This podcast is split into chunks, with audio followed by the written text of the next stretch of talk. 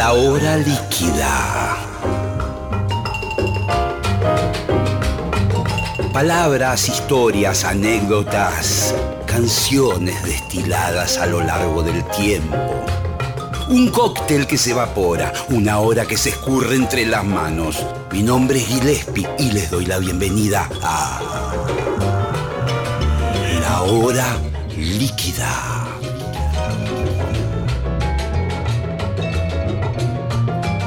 Hola, hola, ¿cómo están? Tanto tiempo. Primer programa de la hora líquida en la nueva temporada, ¿eh? 2021. ¿Quién diría que íbamos a estar aquí hoy? Y desde los estudios principales, ¿eh? los estudios históricos de Radio Nacional. Eh, bueno, una emoción total poder protocolo mediante, estar aquí eh, con un formato mínimo, por supuesto, pero con enormes talentos. Mínimo es el formato, pero lo que va a pasar aquí es gigante. Luis Salinas en minutos. Juan Salinas vino también, sí, van a estar los dos conmigo, aquí en la hora líquida Vamos a probar un poquito los instrumentos, han venido con instrumentos, así que esto va a ser una fiesta completa aquí en Nacional Rock. Mi nombre es Gillespie y vamos a escuchar al gran Luis Salinas. Vamos a ir calentando motores. Funky Blues.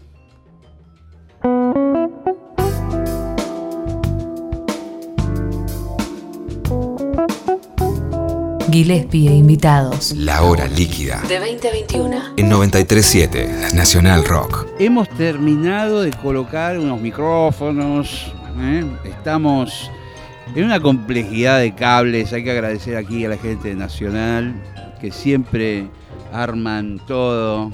Eh, hay una voluntad impresionante a todos los delirios que se me ocurren de siempre músicos, bandas, cosas y para poder salir al aire y para poder tocar en vivo, que eso es lo que más nos gusta. Voy a presentar a Luis Salinas. Buenas noches, ¿cómo le va? Está bien, acá yo feliz de verte, hace mucho tiempo que no nos vemos. Hace mucho tiempo que no nos esta, vemos. Esta radio maravillosa, ¿no? tiene tanta historia. Tiene tanta historia, ¿no? Qué locura. Y Juan Salinas, que también hace un montón que no lo veía. Sí, sí, sí. Hace bastante, como dos años ya. Sí. Que luego cómo estás creciendo, hermano. ¿eh? Ya medio nos pasó de altura, ya tiene bigote, ya... Saqué una foto de Mar del Plata con mi hija Rita, que tiene 10 años, y con él, y yo soy el más petizo. ya estoy en la lona. Pero disfrutando de su crecimiento personal y, y artístico, ¿no?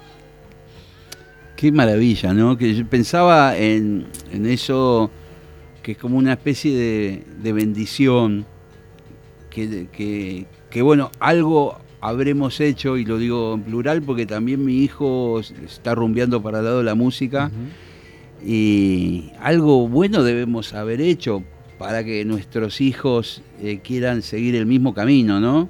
Que a veces uno se come el coco de que, bueno, que es una profesión, una actividad, una vocación tan difícil. Lo importante es que yo siempre digo que la música tiene que ser una necesidad. Es como una cosa decirle a una mujer quiero verte, a decirle necesito verte, ¿no?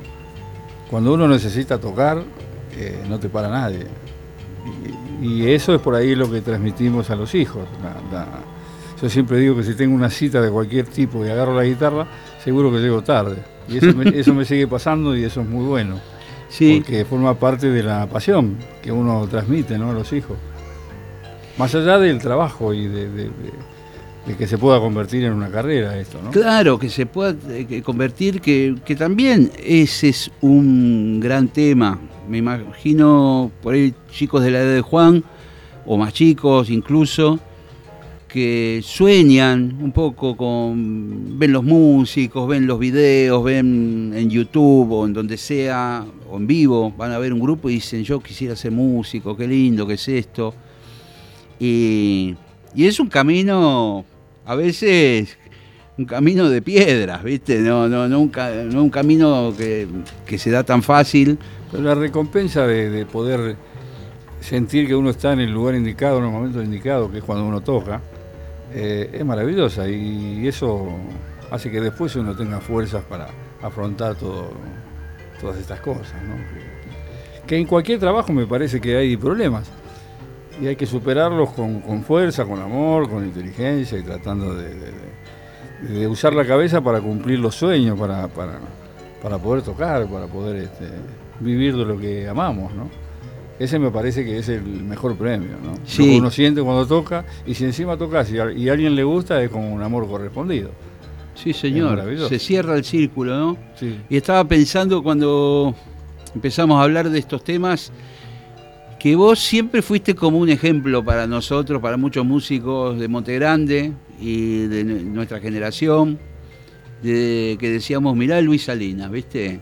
Cómo te fuiste abriendo paso eh, en todo este mundo que uno lo veía en las revistas, uno veía a los músicos en los discos, eh, eh, y, digamos, pensando en aquellos que están del otro lado y mm, que tienen este sueño, este camino que quieren seguir de, la música, ¿qué, ¿cómo fue un poco tu, tu espíritu para llevar adelante esto hasta el nivel que, ha llegado?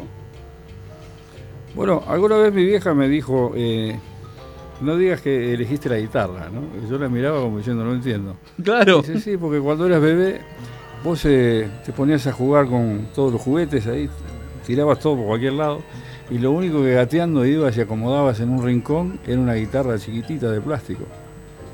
Y como que todo lo, lo demás era un quilombo, pero eso, el quilombo sigue igual, ¿no? Porque- pero eso era como... eh, y yo por supuesto no me acuerdo de eso. Después mi viejo me contaba que se juntaba con un amigo de él a tocar la viola. Y yo tenía, ponerle cuatro años o tres años, no me acuerdo. Y dice que a las once y media yo me quedaba dormido con la guitarrita. Y este amigo le decía, llevarlo a dormir al pibe, que ya no, no da más. Y el viejo le decía, no, deja que vas a ver lo que pasa cuando toquemos. Dice que empezaban a tocar y yo me y empezaba a hacer cualquier cosa. ¿Con la guitarrita de Sí, plástico?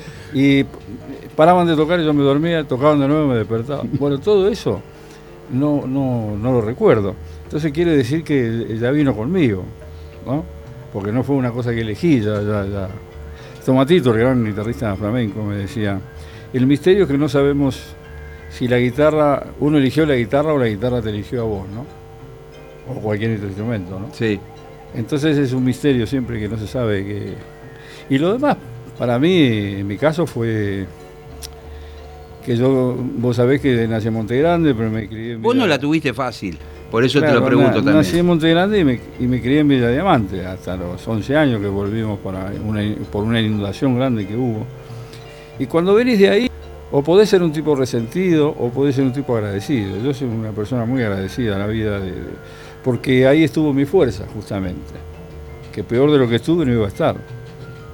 Entonces, si tenía que pasar privaciones por la música, no- Claro. yo me acuerdo que a veces tenía que ensayar en, en, eh, en 11, ponele, y, y me quedaba a dormir en la plaza, porque si iba a Monte Grande no llegaba al ensayo.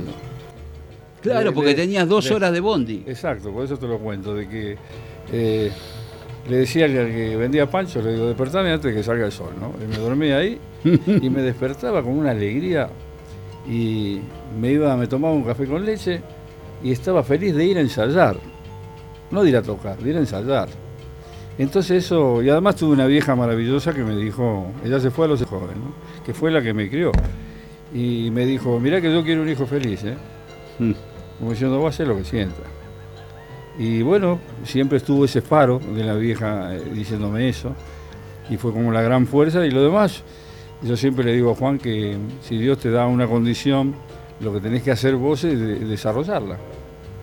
Eh, como si yo la piernas largas tenés que hacer pasos largos, porque si no se vuelve en contra, ¿no? Y lo que hice y lo que sigo haciendo es tratando de, mejorar, porque también es el secreto de la juventud, ¿no? Eh, tratar de mejorar, tratar de estudiar, escuchar, y más con la- las ventajas que tenemos hoy de escuchar cosas en YouTube que antes no podíamos. ¿no? Claro, claro, sí. Yo me que- acuerdo, eh, esto bueno, una vez le digo a Juan, estaba tratando de sacar. eh, Sí. ¿no? Estábamos tratando de sacar. Le digo, bueno, ahora vamos a poner eh, el disco, lo escuchamos, tratamos de sacar. Después lo pongo y, y toca vos lo que te salga, ¿no? Para Sí. desarrollar tu personalidad. Y me acuerdo que le dije, aprovechá porque cuando yo era chico, escuchaba en la radio la primera parte y después tenía que escuchar eh, dos días después cuando pasaran la segunda, ¿no? claro, porque entraba a hablar el locutor o lo Sí, que o no fuera. sé qué, otro día. Y ahora los chicos tienen la posibilidad de ver el acorde de- de- de- de- y hay que aprovecharlo, ¿no?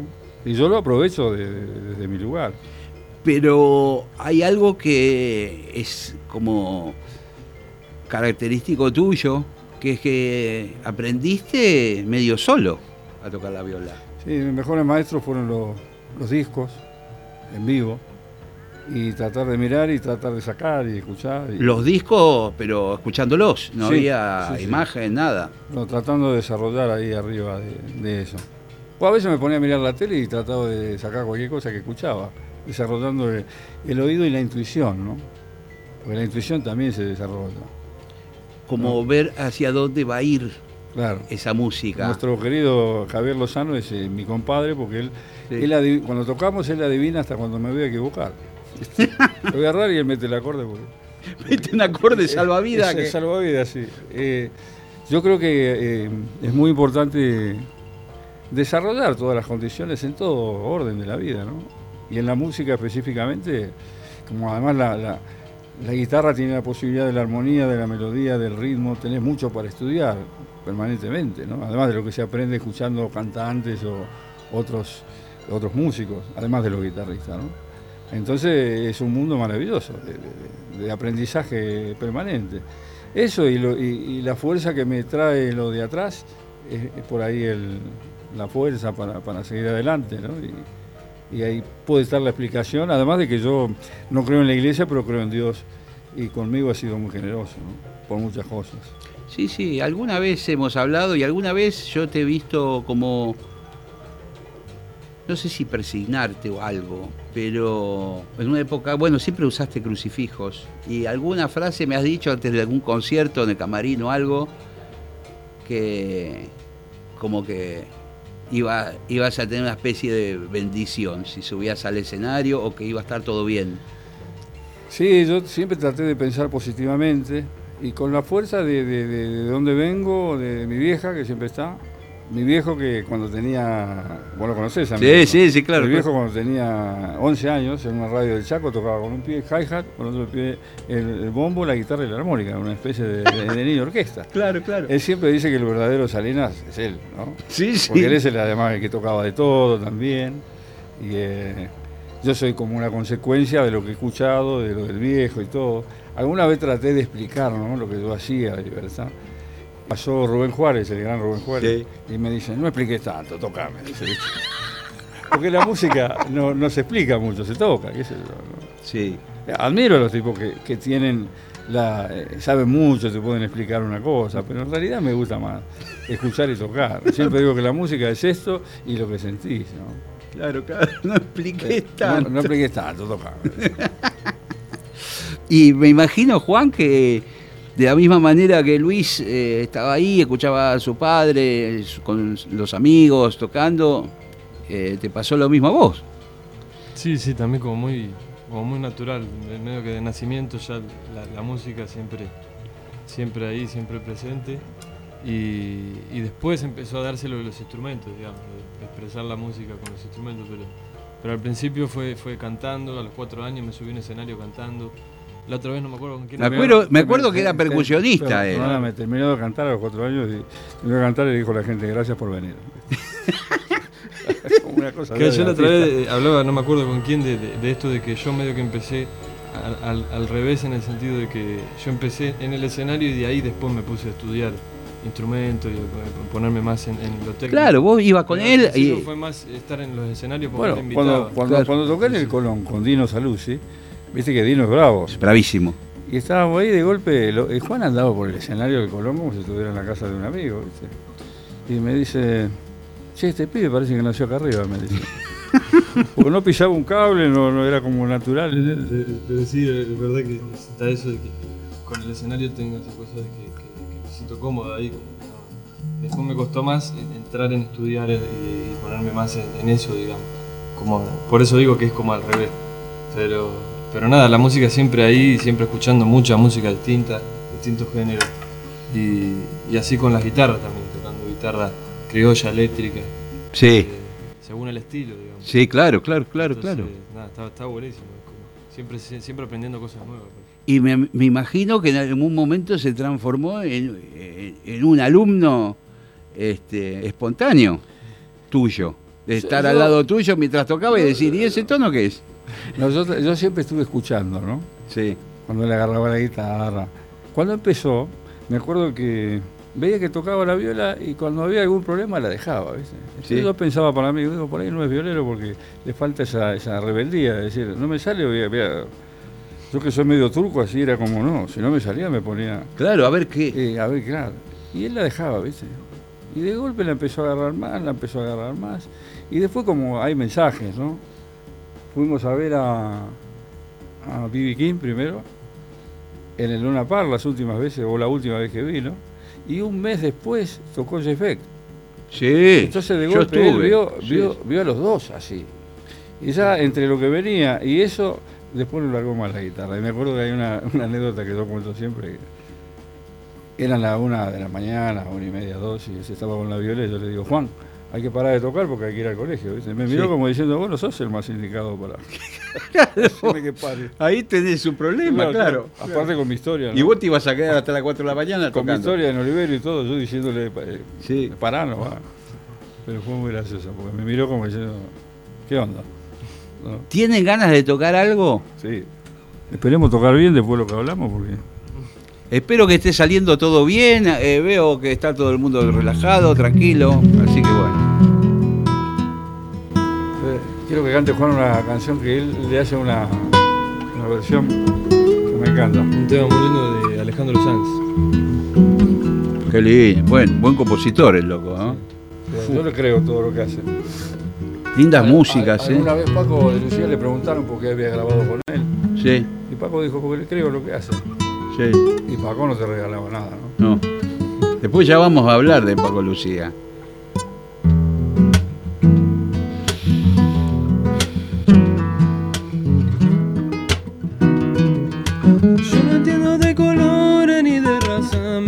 El morenito de tu cara. Te he buscado en cada tarde, vida mía. Se me corta la respiración por ti. Lo siento, bebé, tu pasito en mi camino van haciendo. Solo porque tú me miras, yo me muero. Los atardeceres de tus ojos, mira. La verdad que tienen niña tus enojos. Yo sé que tú a mí me quieres un poco. Con tu carita posada en mi hombro. Mira quién canta en la voz de mi Mi persona favorita tiene la cara bonita, tiene un ángel su sonrisa, tiene un corazón y yo, ah, mi persona favorita, yo le canto esta cosita de juguetes de mi vida, juega con mi corazón.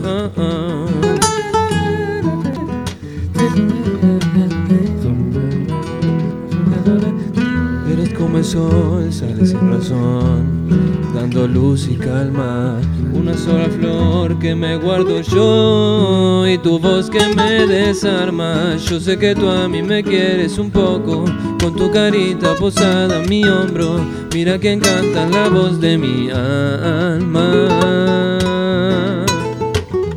Mi persona favorita tiene la cara bonita, ángel su sonrisa, tiene un corazón yo, ah, mi persona favorita. Yo le canto esa cosita de juguetes de mi vida, juega con mi corazón.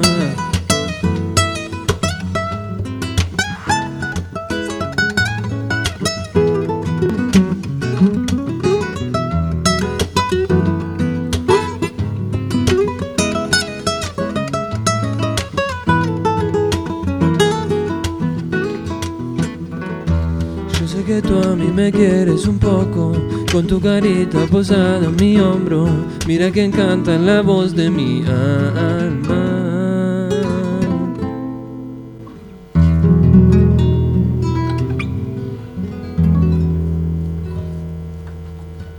¡Wow! Loco. Qué tema hermoso, no lo conocía. Qué desastre, que no conozco. Son canciones que tienen un poquito de todo, ¿no? Tiene Sí. belleza, tiene swing, tiene... Tiene swing, Tiene gracia. linda armonía, bien todo. Muy lindo. Es difícil hablar de los hijos, ¿no? Pero a mí me, me gusta mucho cómo lo hace. Sí, sí, sí. Yo sí. empecé a cantar ahora el año pasado. Sí, sí. Como yo soy un capo, mi hijo también. ¿viste? No, a mí me cuesta siempre Sí. elogiarlo en algún... A Juan a veces por, por eso, ¿no?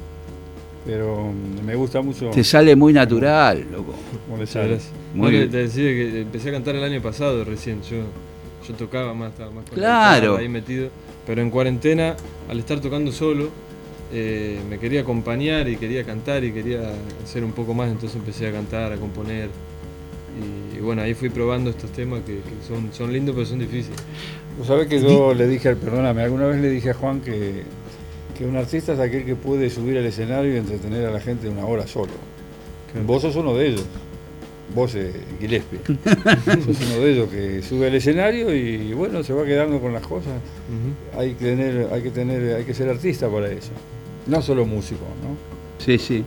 Y bueno, de ahí empezó también a crecer la idea de que él toque algo solo, además de tocar con otro, que cante. Y yo Pues- veía los vivos de él los domingos y me, me- me emocionaba porque veía su crecimiento en ese sentido.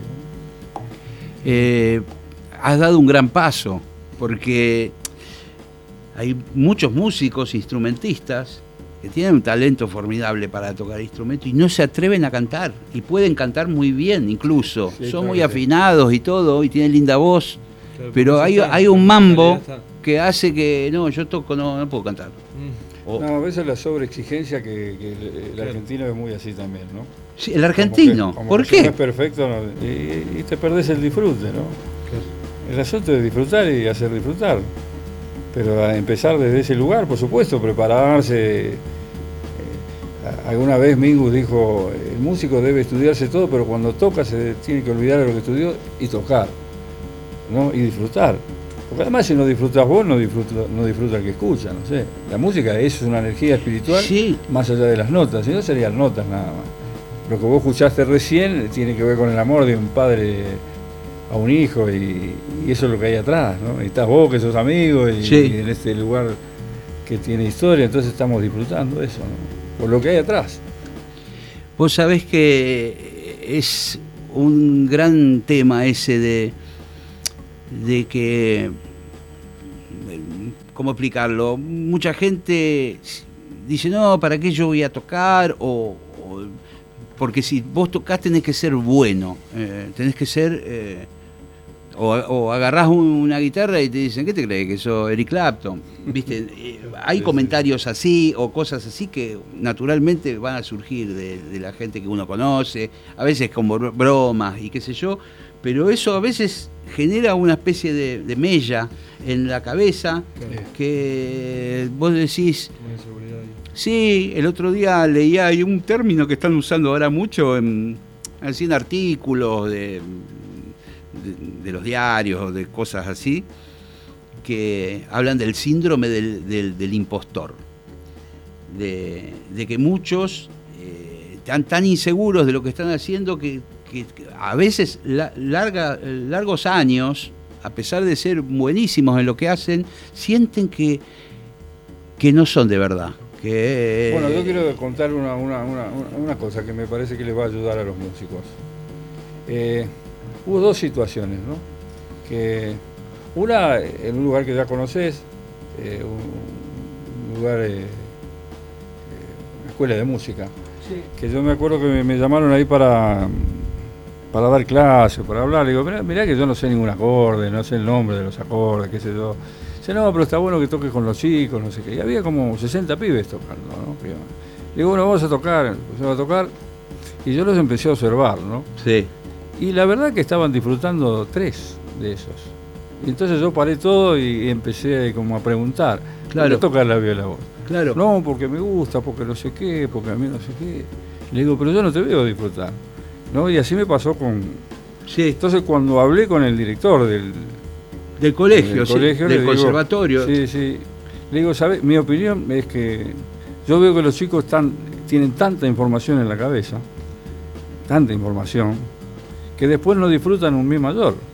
Porque Claro. todo te- o tenés que tocar un acorde con trecena o no sé qué y no disfrutan un sol mayor o un mi mayor o un como que también forma parte de, de- de- Sí. de la música eso, aquello y lo otro, ¿no? Sí. Es como la velocidad que es un color. Y, No y- hay que ir directamente ahí, sino eh, eh, que, que sea un color más dentro de lo que haces, ¿no?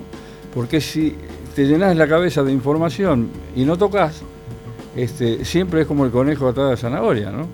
Y no disfrutas nada. Y de Claro, golpe, porque de no- golpe el tema terminó o el concierto terminó y no te emocionaste nunca y, y fue como una cosa fría. Yo, yo a Juan le dije la primera vez, vos tenés que sentir tus notas, escuchar a tus compañeros y disfrutar.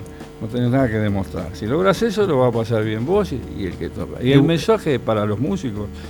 Yo me acuerdo que fui a, a- a- Nueva York, a, a Minneapolis, cuando grabé el disco Salinas. sí. Me llevaron a un lugar que tocaban los músicos de Prince. o sea, estaban, Claro, porque cosa- estaba pensando que ese es el lugar de fue Prince. una cosa maravillosa. Y me acuerdo que viene un guitarrista, un petizo, chiquito, con una cresta así, ¿viste? Sí, Entró con- resuelto con una novia que era Olivia, ¿viste? La de la- sí, de Popeye. sí, y con, y con un rope, ¿viste? Era una cosa así. Y Con un tipo- perro entró al bar. y- Y el tipo entró y era una, una estrella, ¿viste? Sí. Subió, puso el cigarrillo a- En las cuerdas. en las cuerdas con la- y, y empezó a tocar a los Montgomery, ¿viste? Sí. Y después apretó un pedal, tocó al bluesero, cosas, cosas de blues, y empezó a cantar, después puso el otro pedal y tocaba, cantaba rock. Se le caía la cultura esa. Era una cosa infernal, yo lo veía cada vez más grande el tipo, parecía, yo creí que estaba viendo a Prince, porque era, Sí, sí. era una cosa que no paraba el tipo de fluir, ¿no? De tocar y cantar y, y los músicos, ya te digo, Michael Blanc, eh, Ricky Peterson, Sí, tocaban, sí. pero él era una estrella y estaba tocando para 30 personas. Era Sí. un bar, ¿viste? Sí, Y yo lo miraba, digo, pero este tipo es gigante, ¿viste? Cuando baja, sí, eh, yo estaba con Didi Goodman sí. y le digo, por este medio de la traducción de él, le digo, Claro, a ver. digo, discúlpame, pero yo le quiero preguntar cómo hace él, perdonando la expresión, Sí, cómo hace para cagarse en todo, porque sube y, y es así, como que no le importa nada, ¿no? claro, claro. Y me dice, no, bueno, dice, yo escucho a, a todos los guitarristas, como todos, escucho a todos, pero cuando toco, trato de ser yo, que me parece que es más fácil que ser uno que ser otro, ¿no? y ese me parece que es el secreto para el disfrute, Claro, ¿no? claro. Decir, a mí, a ver qué canción, a mí me gusta cantar esto, no sé si es, me- es moderno, eh, o con eso me voy a recibir de músico, o no sé qué. Lo importante es que vos toques la canción que te emociona. Sí, sí, sí, sí. Puede sí. ser nueva o puede ser vieja, puede. Cuando toqué en, en- en- en- en Suecia y armábamos un repertorio me decían qué tema. Y yo salí con algunas, con Alfonsina, con algunas otras canciones. Uy, Alfonsina, hoy, hoy quiero que esté Alfonsina acá. Y ¿eh? vos sabés que les mostraba los temas y ellos decían, qué bueno, vamos a tocarlo. Nunca me preguntaron de dónde era la canción. Claro, claro, claro. Qué lindo, vamos a tocarlo. Y, y fue como un, ¿viste? Y creo que un poquito por ahí va el disfrute, porque si no disfrutan, la sensación es fea. Fea porque sentís que estudiás, estudiás, estudiás y no, no, no, no Sí, es como que por lo que yo estoy pensando, hay como un desequilibrio, un desbalanceo entre demasiada información y poco hacer. Hay que tocar. Eh, ¿No? Es, Es como, que vida, por ahí eh, te eh. pasás eh, viendo videos de Messi jugando a la pelota y jugás poco vos en un potrero. Hay que salir a la calle. Claro, claro. Vos tenés un hijo y le decís andá por la calle. andá. No, es, no es una cosa este, vi- virtual o de que vos le podés, con- le podés decir, cuidado que allá hay un pozo. Sí. Eh, si querés, eh, hacer lo que quieras, pero yo tengo que avisar que el pozo, pero después ya es tu decisión, ¿no? Eh, y así en todo, me parece. Pero eh, lo más importante aunque pareja una, una me parece que el- es buscarse el disfrute. Sí. Buscarte vos el disfrute de lo que hagas, ¿no? A algunos les gusta tocar blues, por ahí, por ahí se saben todo de jazz, pero resulta que al tipo le gusta tocar blues de dos tonos. Sí, Pero toque eso. Es que, es que claro, es ¿no? que. Y si te gusta tocar eh, folclore o te gusta tocar. Y tocalo porque se va a escuchar el, eh, tu pasión por esa música. ¿no? Acá hay gestos que hacen, que mueven una mano como que rasguean la otra, hacen guitarras eh, aéreas, no sé cómo el gesto. ¿Qué- Que toquemos algo, claro. ¿Querés Bueno. que te toquemos a Alfonsina? Alfonsina que yo me vuelvo loco.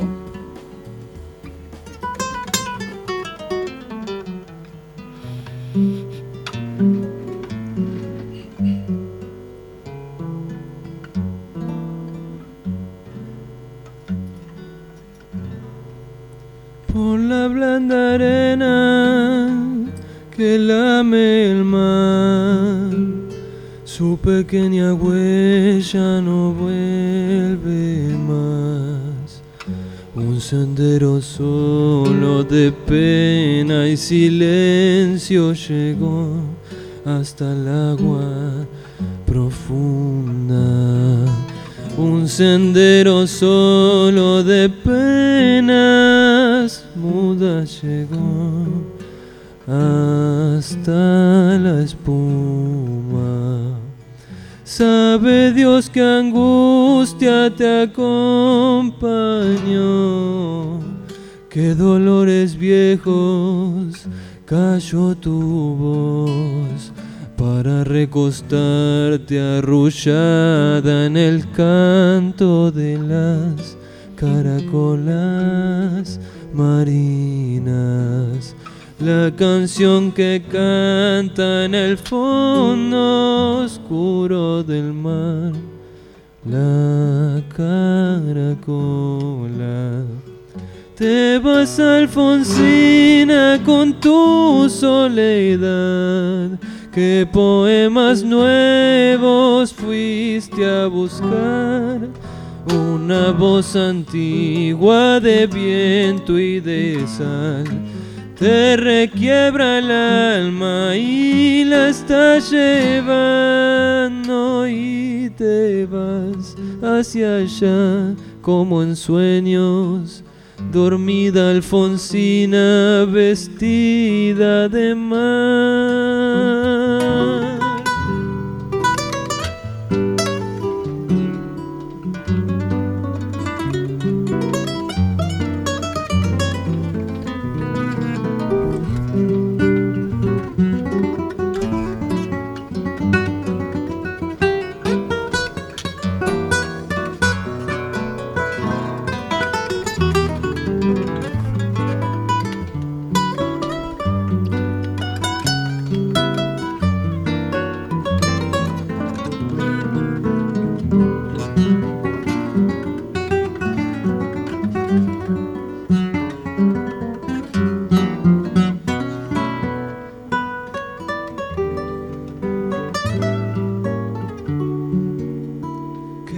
¿Qué poemas nuevos fuiste a buscar? Una voz antigua de viento y de sal te requiebra el alma y la está llevando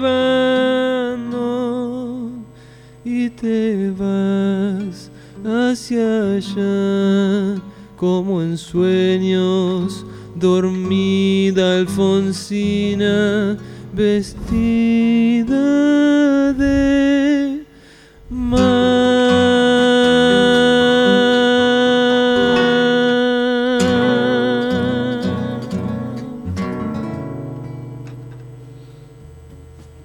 ¡Wow! Uy, están afilados los boy, ¿eh? Estamos tocando para vos, para la gente. para- Están afilados, ¿eh? Y además, vos sabés que con esto que estamos viviendo, eh, se disfruta de otra manera tocar también, ¿no? Porque Sí. entre, entre otras cosas que- horribles que pasan por esto, por esta pesadilla que estamos viviendo a nivel mundial, los músicos cuando no podemos vivir la música, una cosa es tocar la música, otra cosa es vivirla, y los que vivimos la música sufrimos más todavía. Sí, me gustaría que, que ver un poco cómo, cómo pasaste ya este año. Ya se cumple un año ahora dentro de poco de- del confinamiento y de cómo, qué cosas pasaron por tu cabeza, cómo te pegó, qué hiciste, cómo era tu día a día. Primero, primero fue, los primeros 15 días fueron muy feos.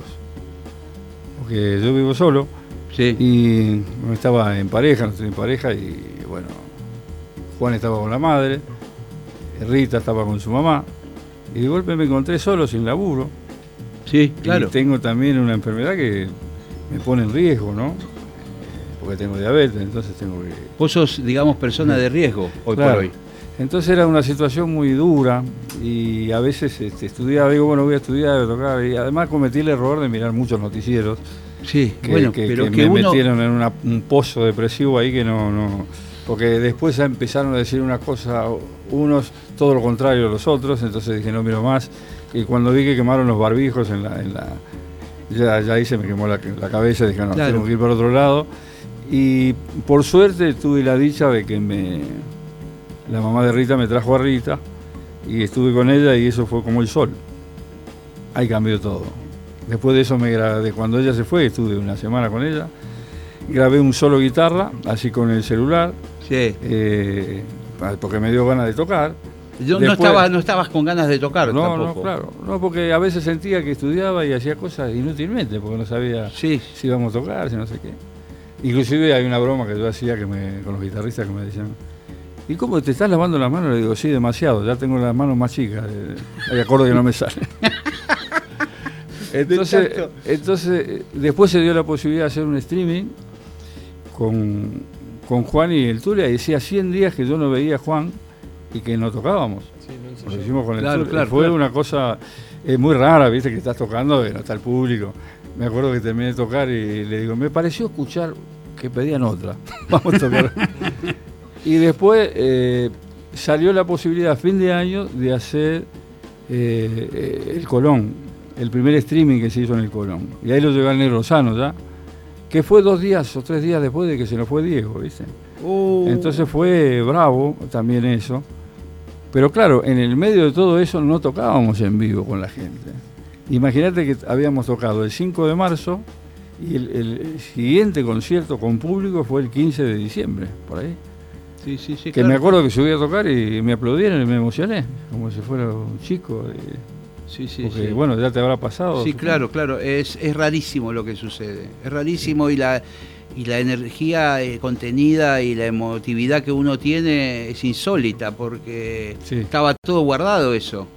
Sí, sí, yo creo que bueno, hay que tratar de salir mejores de esto, como persona, como músico. Porque Sí. también esto es un golpe a lo que somos como personas, ¿no? Se Sí. está viendo lo mejor y lo peor con todo esto que pasa. ¿no? Sí. Y cómo, y cómo, cómo, yo también mantengo esa teoría, lo misma que vos, pero me parece que es un partido que lo estamos perdiendo, ¿eh? el de salir mejores.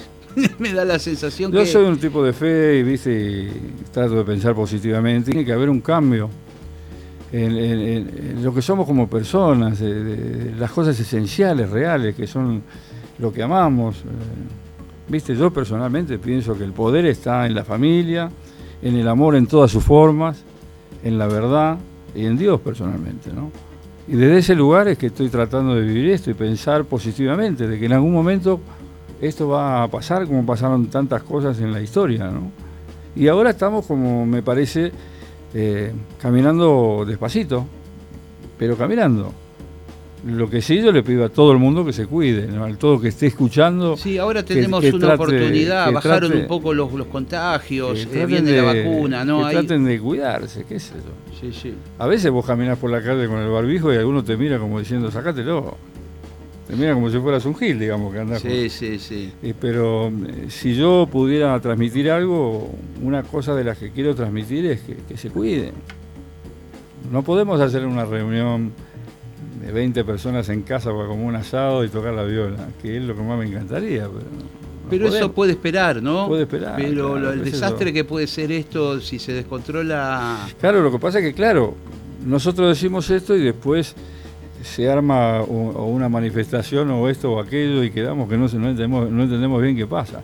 Lo que hay que entender es que la enfermedad y el virus existe y existe en el mundo, no es una cuestión nuestra nomás. Yo tengo la suerte de, de- de hablar con Tomatito, con gente Sí, de España, de Francia, y allá se caen los conciertos porque de golpe arreglaste cuatro conciertos, quedó uno solo por- porque, porque se aplanó todo, porque va claro, todo para atrás. y vienen, porque- van como por el segundo o tercer rebrote de que Claro. a- a- avanzan y retroceden, ¿no? Sí, además, bueno, yo eh, quiero decir esto públicamente también.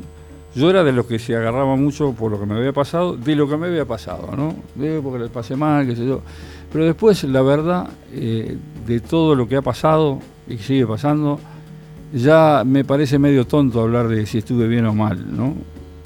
Por respeto a los muertos, por respeto a los familiares de los muertos, por respeto a la gente que está enferma, y este, me parece que no tengo que quejar. Estoy acá con vos, disfrutando, con mi hijo tocando, y hoy hablamos de la, la- la bendición de poder seguir trabajando como podemos dentro de esto. ¿no? Y si tuvimos que vivir aquello, bueno, y si lo tenemos que vivir, es nada en relación a, a todo lo demás. ¿no? Y me parece que los únicos héroes que hay son los eh, el personal de salud de todos los hospitales. ¿No? que ah, inclusive han sido maltratados, cosa que yo no, no la podía creer ¿no? como persona. Eh, me parece que ellos son los héroes de todo esto. Mis queridos, se, se nos fue la hora líquida, ya me falta un minuto. Quiero tocar, traje la trompeta, estoy como un nene. A ver, A ver. que inventemos algo.